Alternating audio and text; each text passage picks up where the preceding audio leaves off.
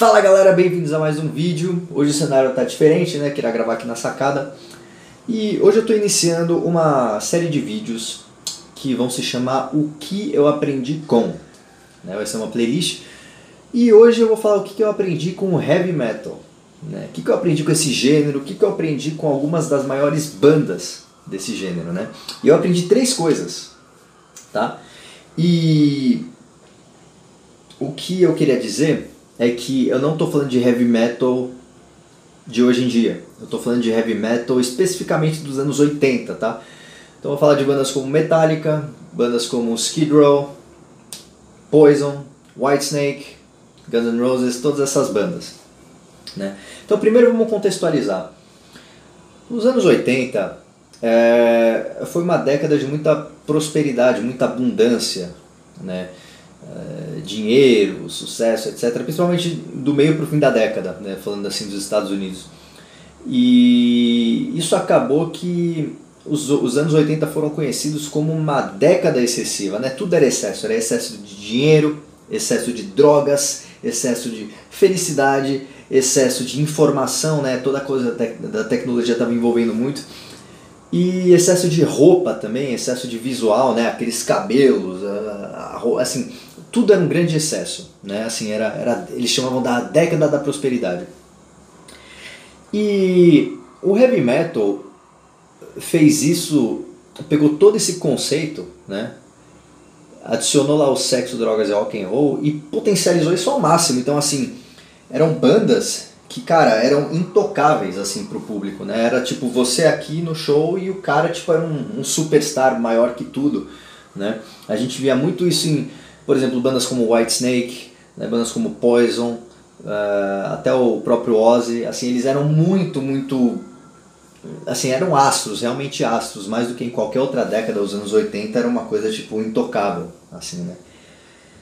Mas o que que assim, eu sou fã da década, sou fã de todas essas bandas e de outras também mais raiz, né, como Motorhead. Mas assim, eu sou fã de todas essas bandas, cara. Poison, Warrant, Whitesnake, Europe, Guns N' Roses, é, Def Leppard e por aí vai. Sou fã. Só que uma coisa que eu percebi, cara, é que em três aspectos eu acho que eles. É, que, que algumas dessas bandas se perderam. Chegou uma hora que a, o visual e, a, e assim o, o aspecto em si, o estilo de vida era superior à música, né? A gente viu isso também em bandas como Motley Crue, onde eles eram conhecidos mais por serem baderneiros do que pela genialidade do rock deles, né?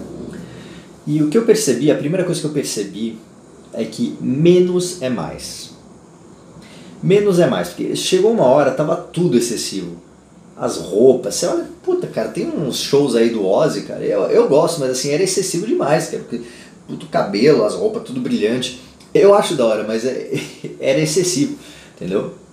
E e eles acabaram, é, é, assim, as bandas estavam com aqueles, aquelas, tudo era uma superprodução, o palco, tudo era uma superprodução, e acabou ficando uma coisa que não tinha muito mais conectividade com o público, entendeu? Não, assim, não encaixava mais, era o público lá e tipo, o show, assim, era outra coisa do além, assim, de... de, de é, o público sabia, tipo, putz, isso não é minha vida, entendeu? É, então essa é uma coisa. Outra coisa também que, é, que eu acabei percebendo ao analisar essas bandas é a questão da adaptabilidade. Tá?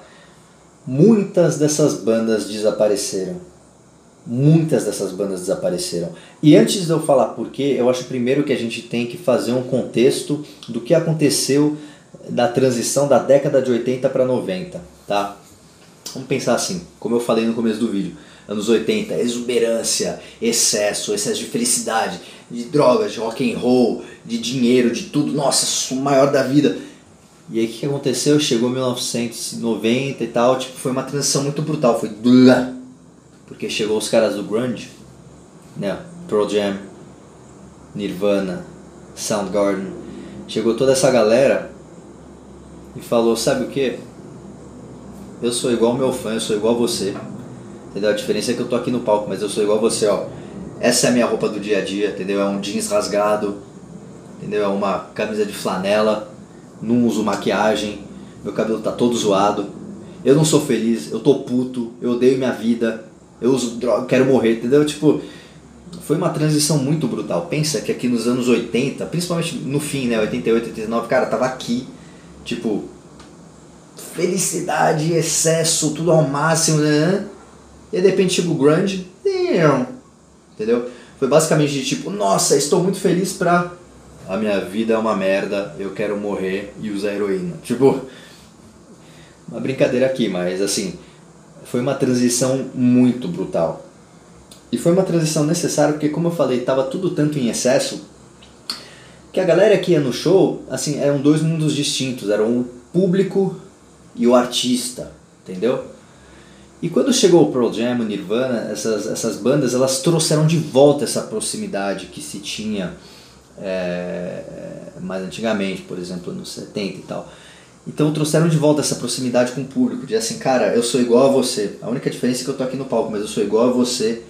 A minha vida é uma merda, entendeu? Tipo, e essa era a grande diferença, porque assim, nos anos 80, pensa, cara, o cara que ia no show do Ozzy, o cara que ia no show do Motley Crue, né, o cara que ia no show do, do, sei lá, White Snake, e olhava lá e falava, cara, ele via aqueles vídeos, né, os videoclipes super produção, então ele falava, cara, eu não tenho essa mina que o cara tem, eu não tenho esse carro que o cara tem, eu não tenho essa casa que o cara tem, eu não tenho esse dinheiro todo que o cara tem.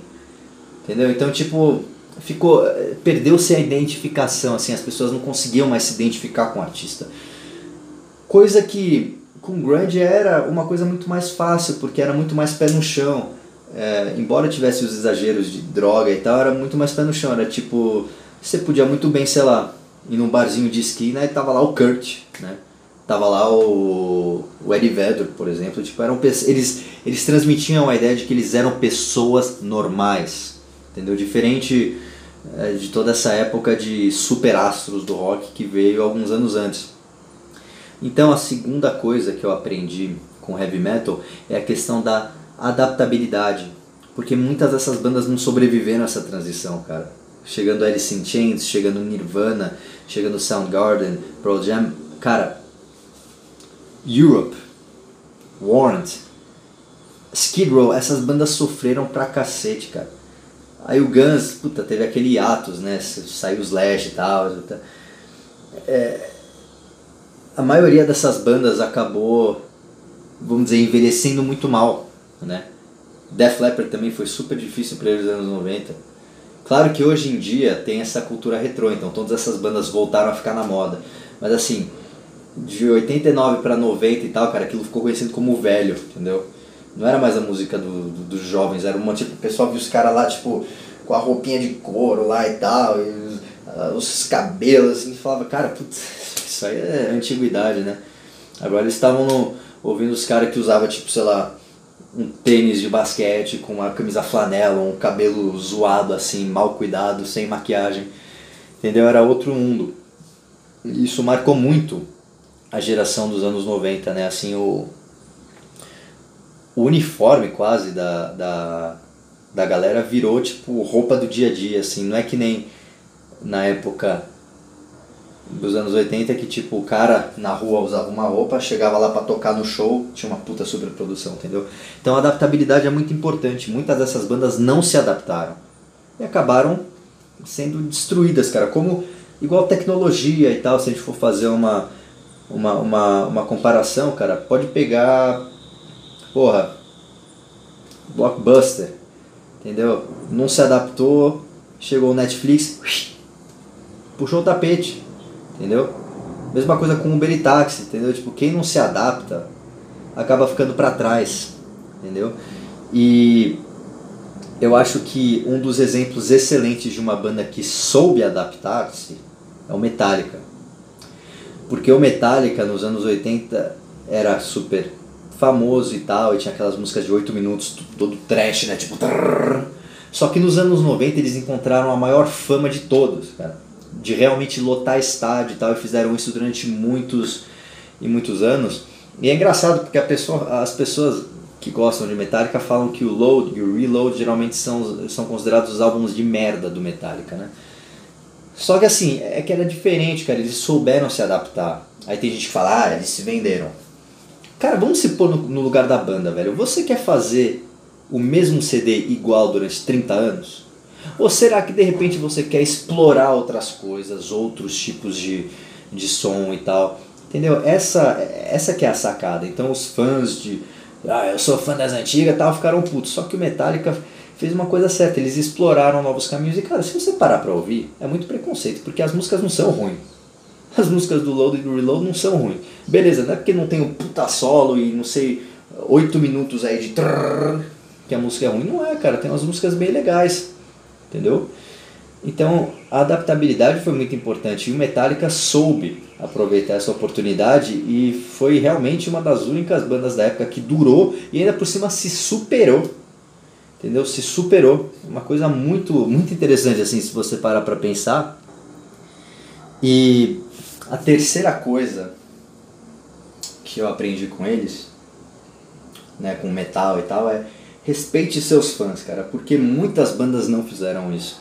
Muitas dessas bandas dos anos 80, como eu já falei, eram tão assim astros do rock, intocáveis que tipo tinha uma separação muito grande, não respeitavam os fãs, não estavam nem aí, não faziam questão de cumprimentar. E cara, como em qualquer negócio, se você não, não cuidar dos seus fãs, né, da sua audiência, do seu público, do seu cliente, que no fim das contas é isso, né? O fã, ele é o cliente do, do artista, da banda, né? Ele que comprava o disco, ele que comprava o ingresso para ir no show.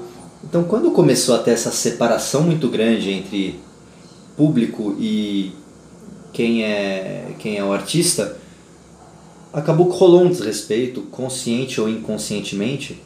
Isso gerou um afastamento, né? E acho que o grunge foi muito importante para ter essa união de volta. O problema do grunge, isso eu vou fazer um outro vídeo para para explicar. O problema do grunge é que ele foi muito autodestrutivo, então ele não durou muito. Né? Não foi uma, um movimento que durou muito, igual por exemplo o punk, que está aí há 40 anos, ou 30 anos, vai dependendo do, de até que ponto você considera as coisas punk. Ou heavy metal também, que putz, até hoje está aí, então ele foi um movimento muito curto, mas ele foi, ele foi uma transição necessária para sair desse excesso exageradíssimo que tinha para trazer as coisas um pouco mais pé no chão. Então essas foram as três coisas que eu aprendi com heavy metal e eu acho que a gente pode aplicar isso para todas as áreas da nossa vida e não só na música, beleza?